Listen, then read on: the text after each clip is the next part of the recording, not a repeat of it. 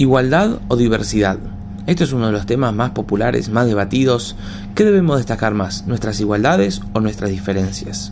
Estamos por empezar el Shabbat previo a Rosh Hashanah, que Rosh Hashanah es el día primero del mes de Tishrei. Siempre el primero del mes es Rosh Hodesh, es el comienzo del nuevo mes. El Shabbat previo, ya que el Shabbat anterior es el que bendice todo lo que va a pasar en la semana entrante. El Shabbat previo a Rosh Hodesh, al comienzo del mes, se llama Shabbat Mevarhim, aquel que bendice al mes, ya que es el Shabbat que bendice al Rosh Hodesh que va a entrar en la semana entrante. Pero el Shabbat previo a Rosh Hashanah, a Rosh Hodesh del mes de Tishrei, no se llama Shabbat Mevarhim, no hacemos la bendición y el rezo correspondiente a este día. La pregunta es ¿por qué? La respuesta es porque el Yetzerará, la inclinación al mal, viene todo el año juntando nuestras acciones, nuestros pensamientos y nuestros dichos negativos y los viene a presentar en el día de Rosh y Yom Kippur frente a Dios como acusación hacia nosotros para que no tengamos el mejor de los años. Ahora, cuando nosotros no bendecimos el nuevo mes, por así decir, estamos confundiendo al Yetzerará para que no sepa cuándo empieza Rosh Hashanah. Pero entre nosotros, si nosotros sabemos cuándo es Rosh Hashanah, el Yetzerará no sabe cuándo es Rosh Hashanah. ¿Cómo a través de esto nosotros confundimos al Yetzerará? El Baal el fundador del movimiento hasídico, él explicó algo muy interesante. En este Shabbat nosotros no bendecimos al mes, sino Dios es que bendice al mes. Y eso es mucho más fuerte. Cuando Dios bendice al nuevo mes, es diez veces mejor que cuando nosotros bendecimos el nuevo mes. Pero, ¿por qué Dios es quien bendice este mes? ¿Qué mérito tenemos y qué mérito tiene este mes? Que Dios es quien bendice al nuevo mes. Entonces, para eso tenemos que ver la Torah. La Torah, específicamente la de la Parashá esta semana, que nos dice algo muy interesante. Se llama Nitzavim.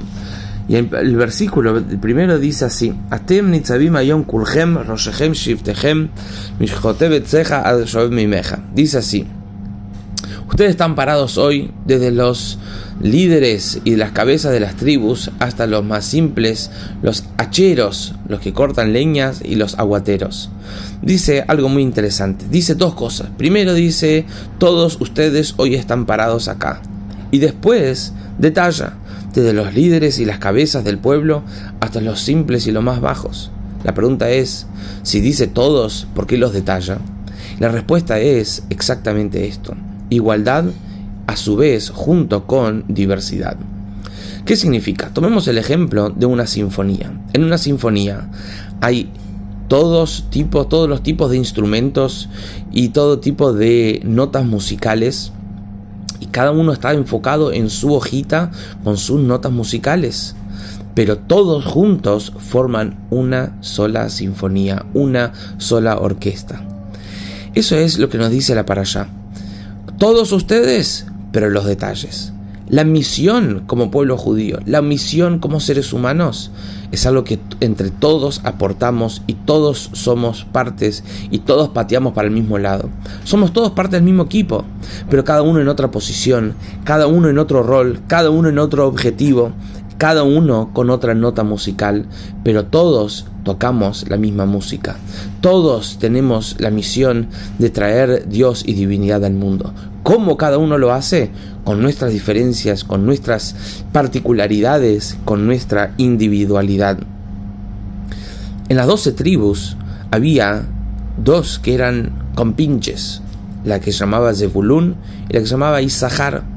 Zebulún y Isahar eran dos extremos. Isahar se dedicaba a estudiar Torah día y noche.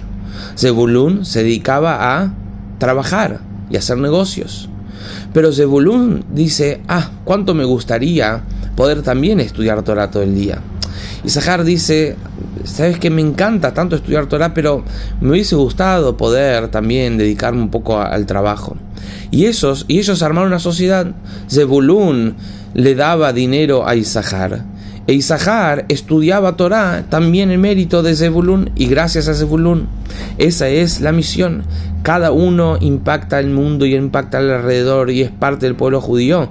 Así como Zebulun y Zahar, cada uno en su frente, y entendiendo que todo el pueblo judío somos nada más y nada menos como un cuerpo. En un cuerpo tenemos todo tipo de órganos, más vitales, menos vitales, pero todos son partes de lo mismo, todos conforman el mismo tipo de energía y vitalidad.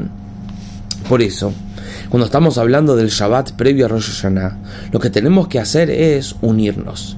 Entender que a pesar de nuestras diferencias, todos somos parte del mismo cuerpo, todos cantamos la misma música, todos pateamos para el, mismo equipo y todos somos hijos del mismo Padre. Cuando el Yetzer hará ve esta unión entre nosotros, ahí él se confunde. Dice, wow, eso es algo que yo no puedo acusarlos a ustedes. Y por lo tanto, viene este Shabbat y Dios nos bendice. Dios nos da la bendición para un año bueno, un año dulce, un año alegre, un año abundante en todo sentido. ¿Por qué?